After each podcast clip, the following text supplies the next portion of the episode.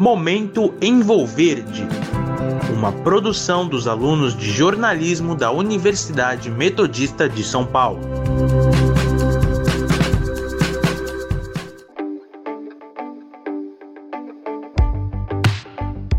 Olá, ouvintes da Sônica, eu sou Arthur Ferrari e começa agora mais um episódio do seu podcast favorito, O Momento Envolverde. A redução ou eliminação do consumo de carne está diretamente ligada ao combate e redução das mudanças climáticas que interferem no aquecimento global da Terra. Para debater o assunto, os jornalistas da Envolverde, Reinaldo Canto e Alice Marcondes, conversaram na live Diálogos Envolverde da última quinta-feira com a diretora da Associação Brasileira de Veganismo, Laura Kim, que falou um pouco sobre as motivações que levam as pessoas a se tornarem veganas e qual é a atual viabilidade do estilo de vida. Ouça o trecho da live. Se a pessoa ela quer se tornar vegana, ela, na verdade, a motivação dela deveria ser o respeito e a compaixão pelos animais certo? Porque o veganismo ele é um estilo de vida que preza pelo respeito aos animais, pela diminuição da exploração dos animais em todas as áreas. Porém, tanto aqui no Brasil como em outros países, o que a gente vê é, são pessoas indo pelo veganismo ou até mesmo ficando um tempo como veganas pelos mais diversos motivos por questões de saúde, por questões de modismo,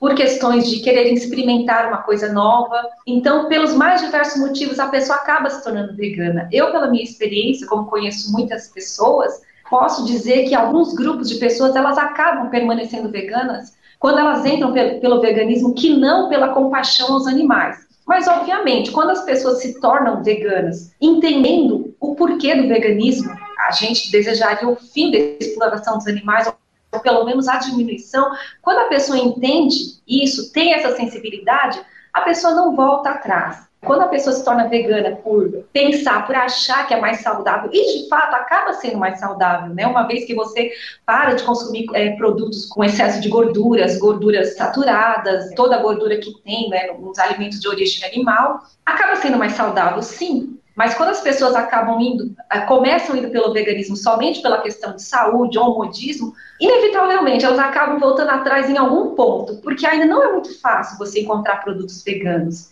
E no momento, ainda, ainda é um pouco caro né, você fazer a transição, porque tem uma demanda pouca em relação aos produtos convencionais. Né? Um exemplo, você chega numa padaria, você quer tomar um café da manhã vegano. Se você vai numa padaria convencional, dificilmente você vai encontrar todas as opções. No momento, ainda acaba sendo mais difícil, acaba sendo um pouco mais caro. Então, as pessoas que começam pelo veganismo, que não pela exploração, pela sensibilidade, pela compaixão aos animais, inevitavelmente elas acabam cedendo com o passar do tempo.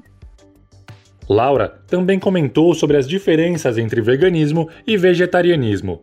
Apesar do nome ser parecido, né, da visão que as pessoas têm ser, desses dois termos ser semelhante, tem um abismo de diferença e justamente por isso que o veganismo foi criado né, para separar bem essas duas definições, esses dois estilos de vida. Um exemplo, se você quer se tornar vegetariano, você pode ser vegetariano que ainda tolera leite, queijo de origem animal, né, o lacto vegetariano. Você pode se tornar um ovo lacto vegetariano que ainda consome produtos de origem animal, como ovos. Né? Você pode se tornar vegetariano por questões religiosas. Tem várias linhas de religiões, diversas religiões, como budismo, como adventistas que se tornam vegetarianos por um tempo ou não. Então, você pode se tornar vegetariano pelas mais diversas questões. Né, questões também de algumas linhas de yoga, meditação, que eles falam, por um tempo você se abstenha das carnes para você fazer não é a prática de yoga, meditação. Agora, o veganismo pode ser de qualquer religião, você pode não ter religião, mas o veganismo ele é simplesmente pelo respeito, por você ter compaixão aos animais. Então, o veganismo ele vai abolir qualquer produto de origem animal. Você não vai comer a carne, mas você também não vai usar o couro do animal no seu sapato.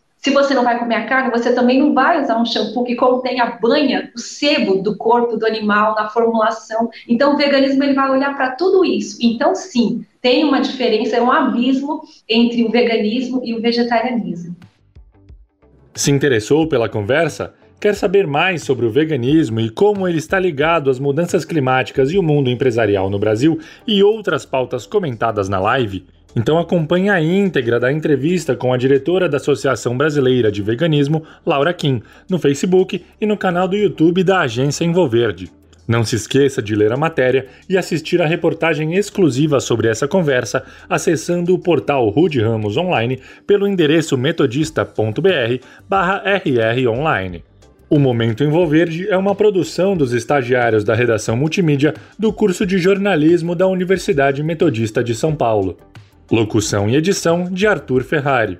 Trabalhos técnicos de Leonardo Engelman. Orientação da professora Filomena Salemi.